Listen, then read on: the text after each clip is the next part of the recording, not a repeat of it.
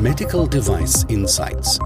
Ein Podcast des Jona Instituts für Medizinproduktehersteller, Behörden und benannte Stellen.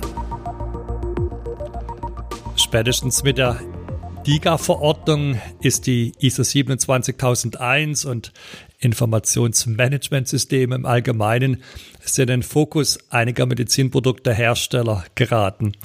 Allerdings sollten nicht nur diese DIGA-Hersteller sich mit dieser Norm auseinandersetzen. Und um was es in dieser Norm geht, was sie da genau fordert, wenn man das einführt, so ein Informationssicherheitsmanagementsystem. Genau darüber möchte ich heute sprechen mit meinem Kollegen, dem Dr. André Baumgart. Hallo André, wie geht's dir? Möchtest du dich ganz kurz vorstellen?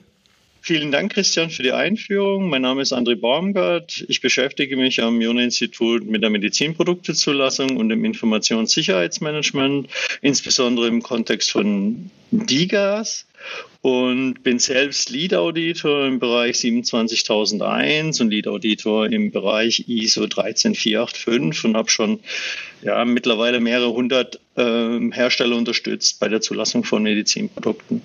Damit bist du natürlich genau der richtige Mann, wenn es um dieses Thema geht. Starten wir mit den Anfängen oder mit den Grundlagen. Was ist denn so ein Informationssicherheitsmanagementsystem? Was regelt es und wie unterscheidet sich das von einem Qualitätsmanagementsystem? Ein Informationssicherheitsmanagementsystem verfasst sich, wie der Name schon sagt, um das Thema Sicherheit mit Informationen und Daten in der Organisation. Und im Prinzip ist es ein systematischer, risikobasierter und zielgerichteter Ansatz, um das Management von Informationen in der Organisation zu gestalten und äh, damit die Geschäftsziele des Unternehmens zu unterstützen und zu erreichen. Was fordert jetzt so eine ISO 27001 konkret von den Herstellern? Äh, muss man da auch Verfahrensanweisungen implementieren, wie bei einer 13485? Die Norm schreibt einige äh, Prozesse vor, äh, im Vergleich zu ISO 13485 deutlich weniger, was ähm, meistens Hersteller damit überrascht. Aber es handelt sich dabei um teilweise ähnliche Themen wie die 13485, die auch Anknüpfungspunkte liefern. Themen wie Beschreibung des ähm, Anwendungsbereichs, des Kontexts der Organisation kennen wir auch aus der ISO 13485.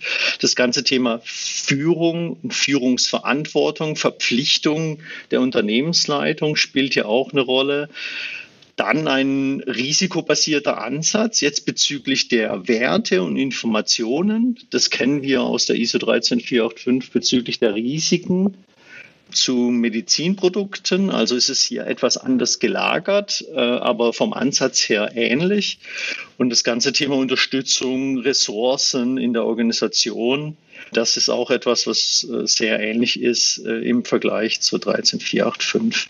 Dann, äh, wir haben hier auch eine Managementbewertung, interne Audits und den beliebten Kappa-Prozess, der auch hier wirkt. Also man sieht schon oder hört daraus, dass es viele Anknüpfungspunkte in den Hauptartikeln der Norm gibt.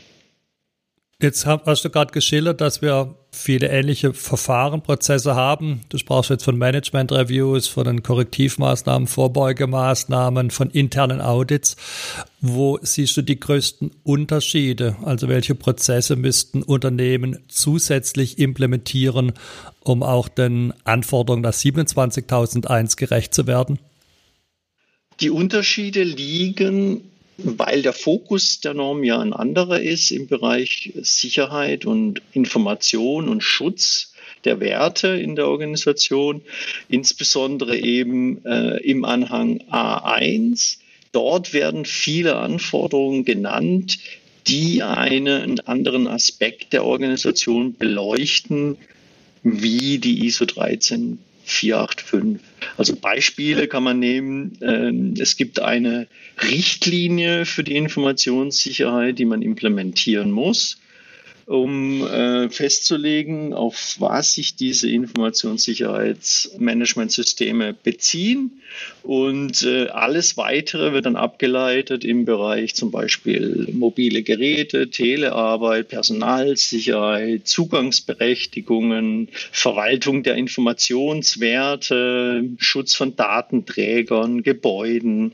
Das sind alles Verantwortlichkeiten, die man hier ähm, festlegen muss. Und dort braucht es im Spezifischen dann ähm, Verfahrensanweisungen, aber dann auch wahrscheinlich Arbeitsanweisungen im Detail, um den Mitarbeitenden Werkzeuge an die Hand zu geben und auch Anleitungen zu geben, wie sie das umsetzen sollen.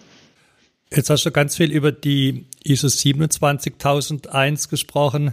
Jetzt gibt es in dieser Serie noch ein paar Schwesternormen, speziell auch eine für die Gesundheitsanwendung oder fürs Gesundheitswesen würdest du Herstellern empfehlen, diese anderen Normen auch zu betrachten? Und vielleicht noch eine Frage davor, um was geht es in diesen Schwesternormen? Es gibt eine ganze Normenfamilie der 27.000er Reihe. Die Kernnorm, die 27.001, über die wir jetzt bisher primär gesprochen haben, beschreiben die Anforderungen des ISMS äh, für allgemeine Organisationen. Jetzt, wenn man, wie du angesprochen hast, die 27799 betrachtet, die speziell für Gesundheitsversorgungseinrichtungen auch entworfen wurde. Die befasst sich eben mit den Spezifika, die in Versorgungseinrichtungen oder bei Betreibern, äh, wenn man allgemein spricht, vorliegen und verschärft teilweise die Anforderungen in wirklich konkrete Vorgaben, die erfüllt sein müssen bezüglich der Umsetzung dieser Informationssicherheitsanforderungen. Könntest du uns ein Beispiel vergeben für diese Verschärfungen?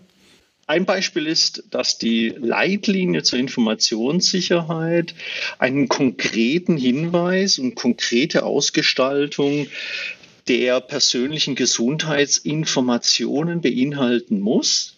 Das bedeutet also, dass diese Leitlinie schon auf oberster Ebene definiert, wie ich mit diesen sensiblen Informationen und Daten in der Organisation umgehe. Auf den verschiedenen Ebenen, in den verschiedenen Bereichen, zum Beispiel eines Krankenhauses oder auch wenn ich ein DIGA-Hersteller bin, wie gehen Entwickler mit potenziellen Daten an, die vielleicht eine KI trainieren und wie geht der Customer Service mit diesen Kundendaten um. Das muss ich eben explizit festlegen schon auf oberster Ebene in meinem Informationssicherheitsmanagementsystem.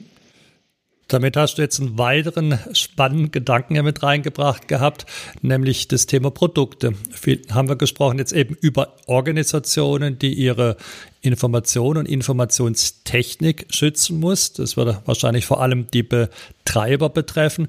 Jetzt sind aber viele Diga-Hersteller ja nicht nur Betreiber, sondern vor allem auch Hersteller von Medizinprodukten. Und die MDR stellt an diese Medizinprodukte ja auch explizit die Anforderung, die Informationssicherheit nach State of the Art berücksichtigen zu müssen. Ist uns die ISO 27001 hilfreich dabei, diese Anforderung der MDR zu erfüllen? Die ISO 27001 als Systemnorm kann indirekt dabei helfen, Anforderungen abzuleiten für die Produkte, weil ich natürlich, wenn ich später an den Betrieb und auch die ähm, Produktrealisierung denke, nachprüfen muss, ob ich nachher in meinem Anwendungskontext sicher betrieben werden kann. Also es ist eher ein indirekter Bezug. Wenn man den direkten Bezug will, dann hilft einem die Norm durch den systematischen Ansatz in der Organisation als Hersteller diese Anforderungen systematisch abzuleiten. Also ob das kryptografische Verfahren sind oder das Thema Authentifizierung für so eine App da kann ich dann systematisch Anforderungen ableiten, die aber heute häufig verlinken auf spezifischere Produktnormen oder Anforderungen, wie beispielsweise vom Bundesinstitut für Sicherheit in der Informationstechnik, die ja zumindest in einer Draft-Version Anforderungen an digitale Produkte beispielsweise herausgegeben hat.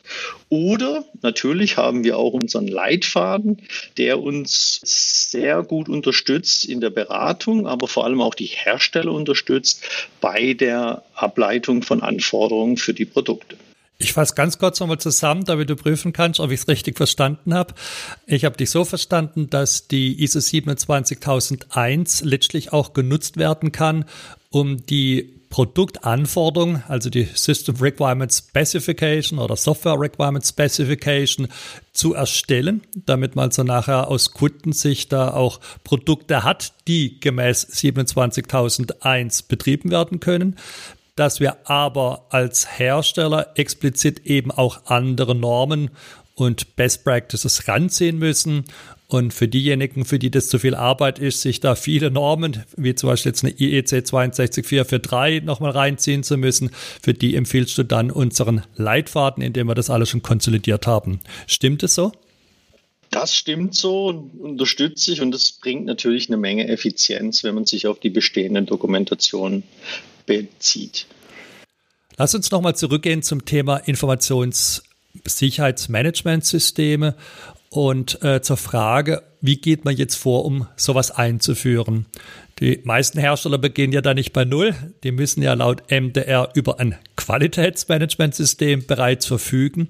Welche Schritte empfiehlst du jetzt, um zu den Anforderungen der ISO 27001 zusätzlich zu genügen.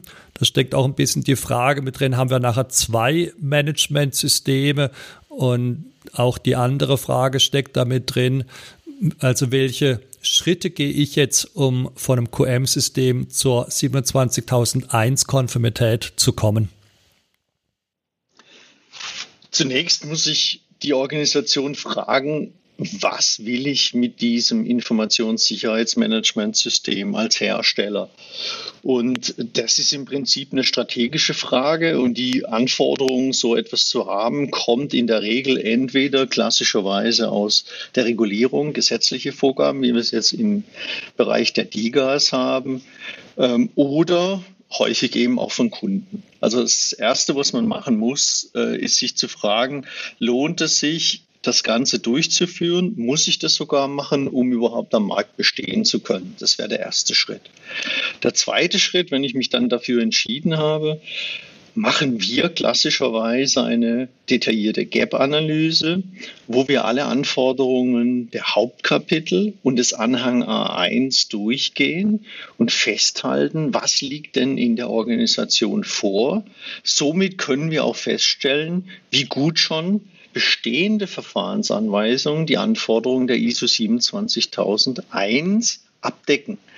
Und gleichzeitig kriegen wir dann auch ein gutes Bild, wie viel Aufwand dahinter steckt, das ganze System umzusetzen. Also in ganz konkret in, im Falle von Manntagen oder dann eben auch Kosten, die man da hinten dran legt. Und darauf basierend kommt der dritte Schritt, die Umsetzungsplanung. Und die Umsetzungsplanung ist dann eben ein multidisziplinäres Unterfangen in der Organisation, um alle nicht nur die Entwickler oder nicht nur die IT-Abteilung, sondern wirklich alle mitzunehmen, um das Thema Informationssicherheit zu leben. Weil letztlich geht es eben nicht nur um IT-Fragen bei diesem Thema, sondern auch um real physische Elemente, die hier in der Organisation zur Informationssicherheit beitragen. Und das muss ich dann klassischerweise eben aufbauen, äh, umsetzen, leben und zu einem gewissen Grad kommt dann der vierte Schritt, dass man das intern auditiert, dieses interne Audit dazu nutzt, um noch Lücken festzustellen in der Umsetzung und das Ganze dann zur Vorlage bringt in einer Managementbewertung.